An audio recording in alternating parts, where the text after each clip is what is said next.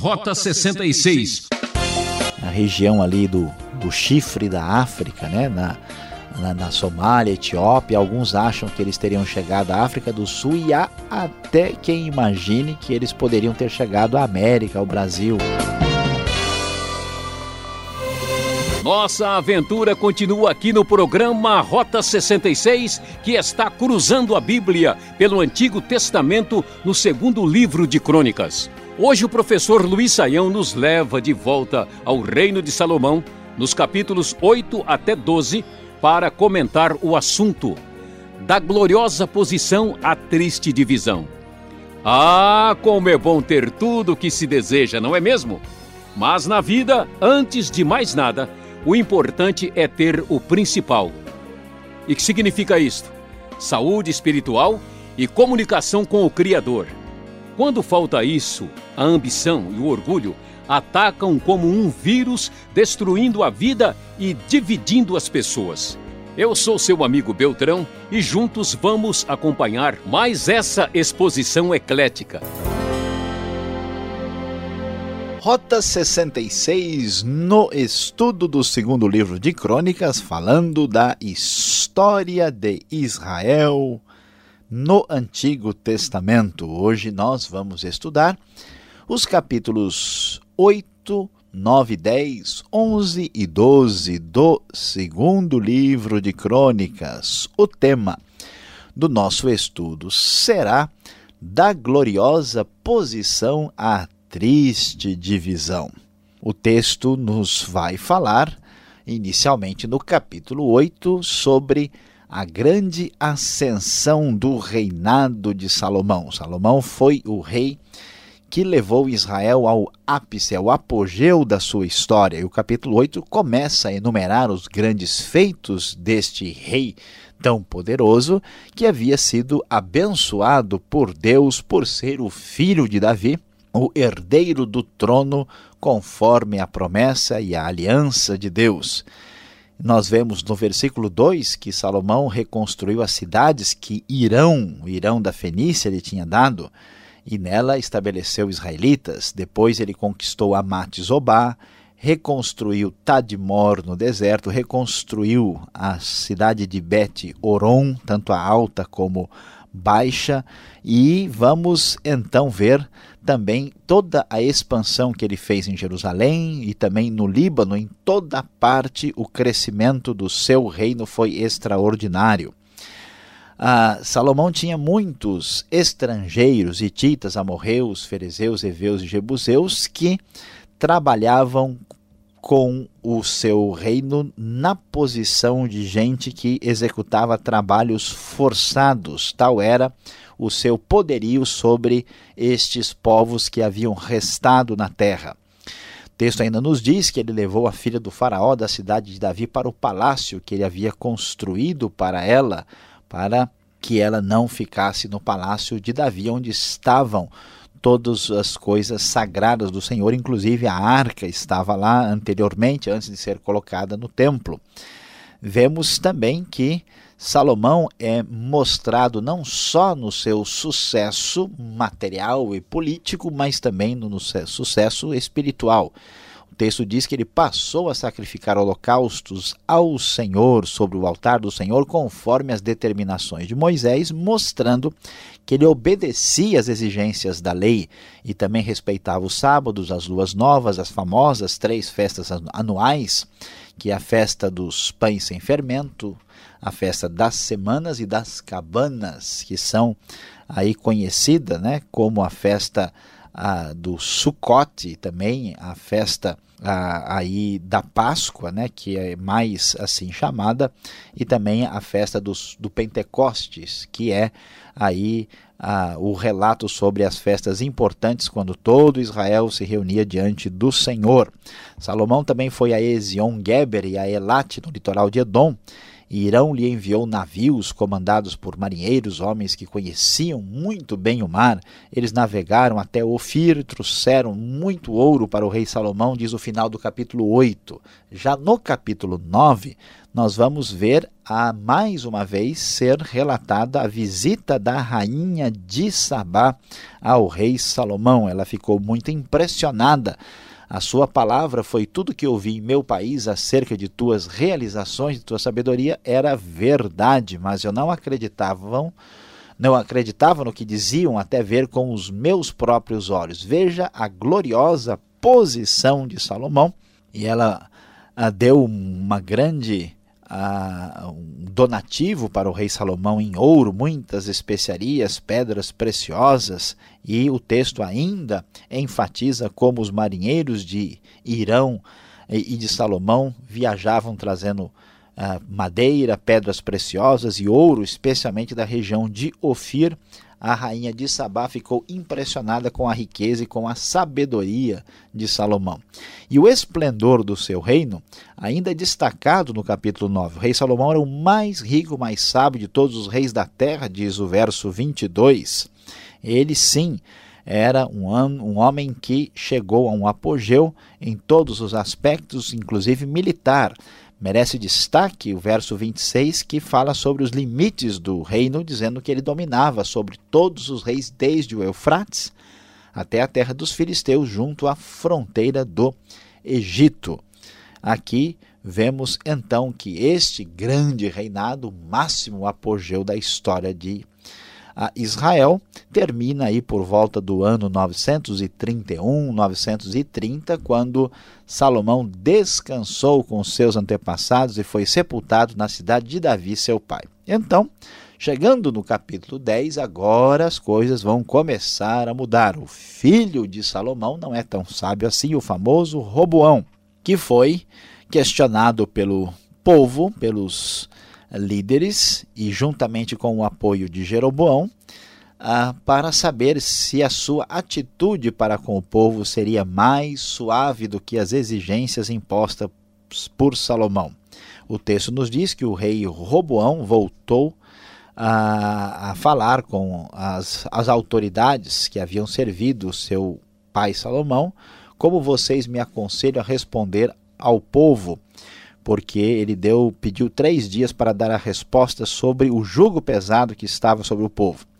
E então a resposta dos, das autoridades, dos líderes mais velhos, foi uma resposta bastante positiva.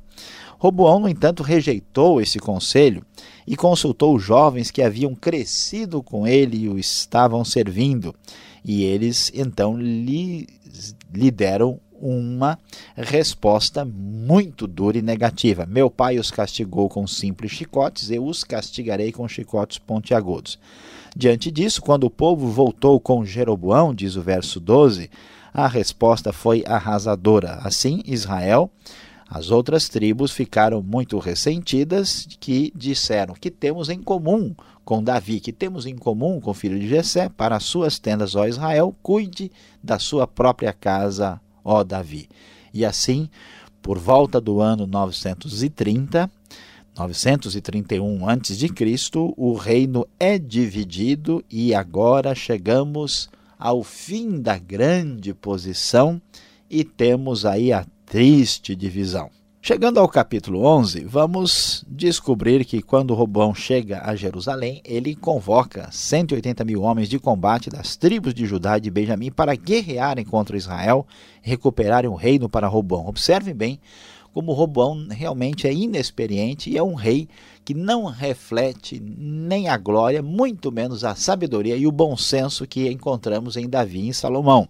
E aqui, então, quando ele estava disposto a partir para a guerra, o que seria absolutamente desastroso, a palavra do Senhor veio a Semaías, homem de Deus, no verso 2: Diga a Roboão, filho de Salomão, que eles não deveriam sair à guerra contra os seus irmãos. E se não fosse pelo Senhor ter impedido essa batalha, o desastre teria sido muito maior. Apesar disso, Roboão reconstruiu algumas cidades para a defesa de Judá ele armazenou muitos escudos e lanças em todas as cidades, tentando fortalecer militarmente o seu reino. É interessante que o relato de crônicas, um pouco diferente do relato de reis, enfatiza aquilo que nós estamos começando a perceber como uma constante. O verso 13 nos diz que os sacerdotes e os levitas de todos os distritos de Israel apoiaram Roboão. Os levitas chegaram até abandonar as suas pastagens os seus bens, foram para Judá e para Jerusalém, porque Jeroboão e seus filhos haviam rejeitado como sacerdotes do Senhor nomeando seus próprios sacerdotes para os altares idólatras e para os ídolos que haviam feito em forma de bezerros e de bodes. De todas as tribos de Israel, aqueles que estavam realmente dispostos a buscar o Senhor, Deus de Israel, seguiram os levitas até Jerusalém para oferecerem sacrifícios ao Senhor, ao Deus dos seus antepassados. Eles fortaleceram o reino de Judá e durante três anos apoiaram Robão, filho de Salomão, andando nos caminhos de Davi e Salomão durante esse tempo. Então veja que houve uma imigração expressiva neste momento de divisão do reino. Aqueles perseguidos acabaram fugindo de Israel do reino do norte indo para o reino do sul junto com Robão. Robão termina o seu reinado e merece atenção que ele, texto nos diz que ele teve 18 esposas e 60 concubinas, 28 filhos e 60 filhas. Imagine só, você acha que tem problemas com a sua família, você ainda não viu nada. Olha só o tamanho da casa de Roboão. Pois é, mas isso é um reflexo negativo e apesar disso, ele amava muito Maaca, filha de Absalão, que era sim a sua esposa ah, preferida conforme vemos no final do capítulo 11. Chegando então ao capítulo 12, o último da nossa série de pesquisa, nós vamos ver algo surpreendente ser apresentado aqui. Vamos ouvir falar do rei Sisaque, rei do Egito, que invadiu Judá, ameaçando Jerusalém. Esse Sisaque é conhecido no Egito com o nome de Shenk I, provavelmente aí por volta do ano 945 até 924.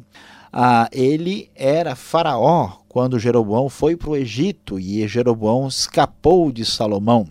O relato aqui que nós vemos na Bíblia também é contado no Egito. Lá no Egito foi descoberto um relato desta invasão que estão ali nos muros do templo de Karnak. Lá Sisaque dá uma lista de muitas cidades que ele conquistou em Israel e em Judá.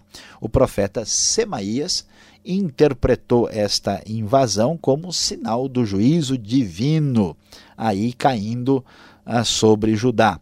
Robão foi obrigado a pagar tributo aí ah, para o rei do Egito, incluindo aí os tesouros que pertenciam à herança deixada por Salomão. Pelo fato de Roboão e o povo ter se humilhado diante de Deus, Deus aí evitou a destruição mais grave aí sobre Judá. Nós vamos descobrir que eles, diz o texto bíblico, que Roboão e, e, os líderes de Israel abandonaram as leis do Senhor. E esta foi a razão porque Deus permitiu que houvesse esse ataque de Sisaque, que aliás o texto diz que veio com 1.200 carros de guerra, 60 mil cavaleiros, com muitos líbios, suquitas e etíopes que vieram e conquistaram várias cidades de Judá e de Jerusalém. Os líderes de Israel e o rei se humilharam, conforme vi, vimos, por isso Deus foi bondoso e o relato final do texto vai dizer que este Roboão não foi uma pessoa que foi aceita por Deus como um rei exemplar. Mas o que aprendemos, o que vimos nesse relato é que, infelizmente, pelo afastamento de Deus e por falta de sabedoria, o grande reinado, o rei que chegou à grande posição, que foi o rei Salomão, foi sucedido por uma triste divisão por falta de sabedoria e bom senso no coração.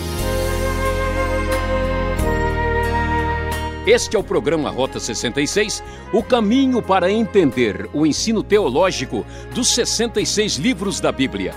Esta é a série no segundo livro de Crônicas, nos capítulos 8 até 12, com o tema Da gloriosa posição à triste divisão.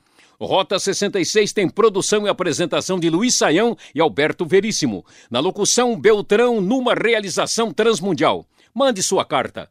Caixa Postal 18.113, CEP 04626-970 São Paulo, capital. Correio eletrônico, rota 66 arroba transmundial.com.br. Vamos entender melhor o texto? Aqui vão as perguntas. Preste atenção.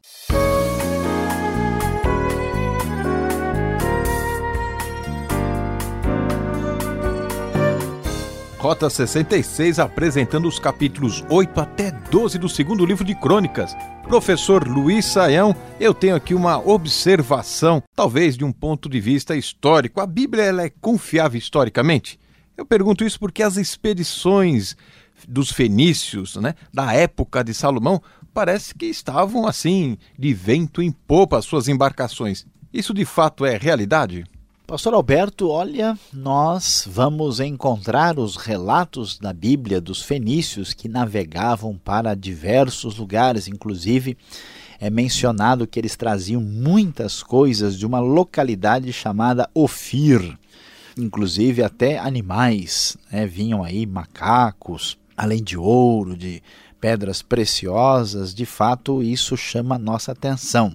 E não há dúvida alguma que isto está comprovado. Nós sabemos que os fenícios, né, que descobriram o vidro, que foram os que disseminaram e inventaram o alfabeto, eles eram realmente viajantes e a gente sabe hoje, por exemplo, que até a famosa cidade de Cartago, lá na região bem ocidental da África, fora fundada por eles e os estudiosos até hoje tentam descobrir até onde os fenícios foram. Com certeza eles foram até o sul da Arábia, até a região ali do, do chifre da África, né? na, na, na Somália, Etiópia. Alguns acham que eles teriam chegado à África do Sul e há até quem imagine que eles poderiam ter chegado à América, ao Brasil. Houve sugestões disso, né? mas não foi comprovado. Outros imaginam que eles iam até a Índia. Mas isso é de fato realidade. Né? As, as especiarias, as coisas distantes né? que eram buscadas e trazidas para Salomão, desses peritos né? navegadores da região ali do Líbano, é, certamente vinham no mínimo da região da Somália e da Etiópia e talvez até da região mais ao sul da África ou quem sabe do Oriente. Então, vemos que esses relatos bíblicos são confiáveis, assim como a gente vai depois perceber também que é confiável o relato da invasão de Sisaque, rei do Egito, lá um pouco tempo depois. É, a Bíblia é fantástico mesmo. Agora, o significado desta fuga dos levitas, sacerdotes, para o reino de Judá, esse movimento todo aqui dentro, o que significa? Olha, pastor Alberto, aqui nós vamos ver um processo complicado de separação, porque a questão ela é política e religiosa, né? O que acontece é que a Jeroboão, no Reino do Norte, ele quis criar um sistema religioso rival, porque como o templo ficava em Jerusalém, ele sabia que ele teria problemas né, em permitir que o povo fosse para lá. Então ele criou uma religião pagã baseada na adoração de, de bezerros. Né? Os egípcios gostavam de adorar o boi. Né?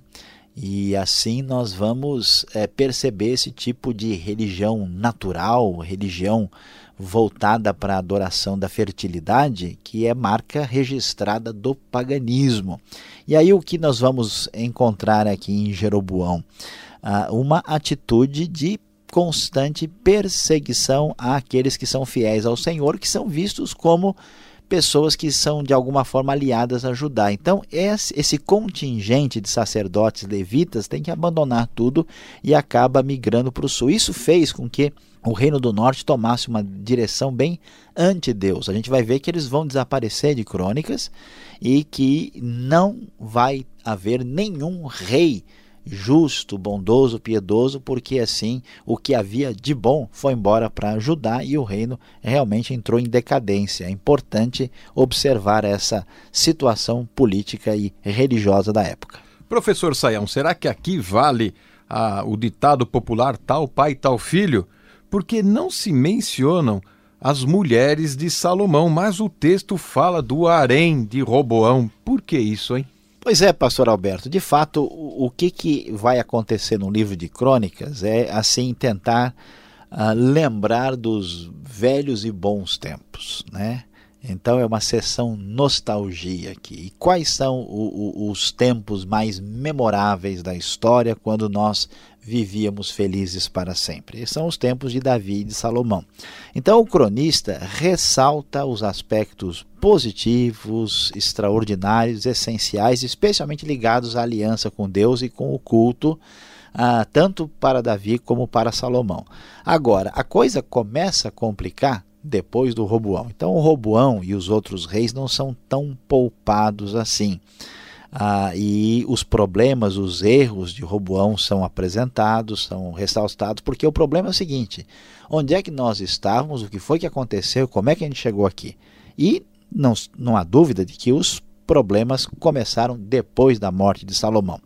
Portanto, o Roboão ah, acaba tendo uma crítica né, aqui, porque mostra que ele, que era um rei pouco sábio, por exemplo, tinha ah, 18 esposas e 60 concubinas, no entanto, gostava mesmo de uma só. Talvez haja já uma crítica velada aqui à poligamia né, exagerada e mostrando como os reis ah, aqui em Judá e até muito mais Israel estavam se baseando em padrões pagãos né, de organizar a sua realeza, o seu reinado.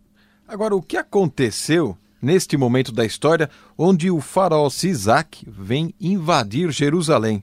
O Egito não era aliado de Salomão nesta época? O que aconteceu aqui? Amigo da onça ele?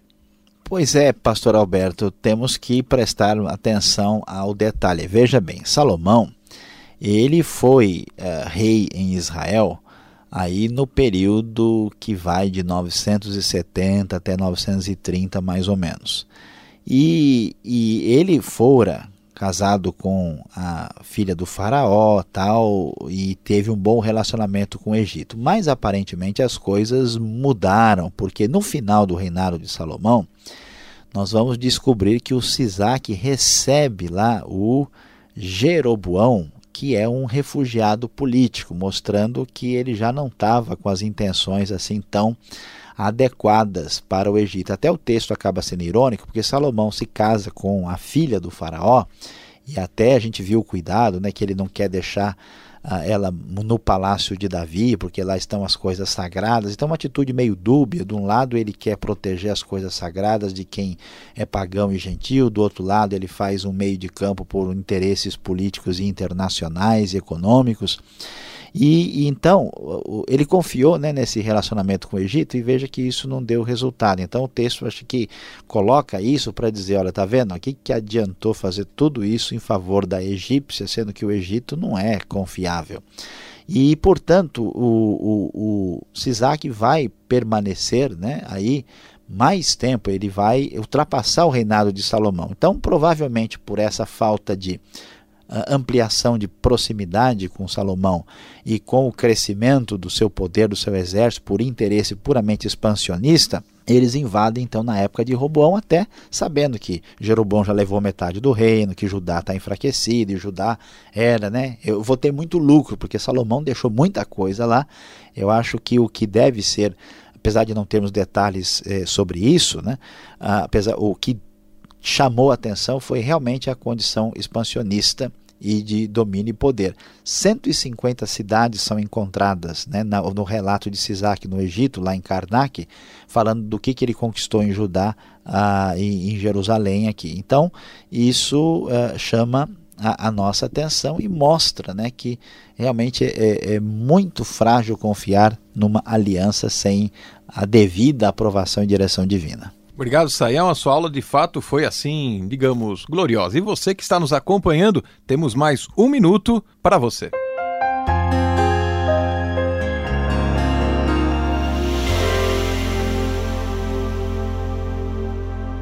Hoje no Rota 66, você acompanhou o estudo do segundo livro de Crônicas, do capítulo 8 ao capítulo 12. Falamos sobre o tema da gloriosa posição, a triste divisão.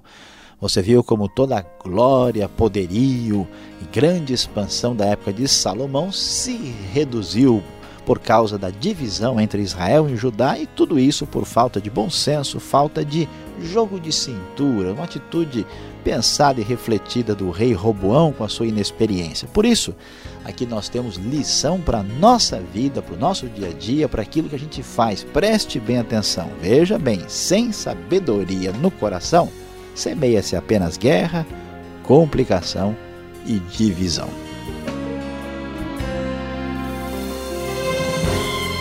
E encerramos mais um programa Rota 66. Esperamos você nessa sintonia e horário para mais um estudo no segundo livro de Crônicas.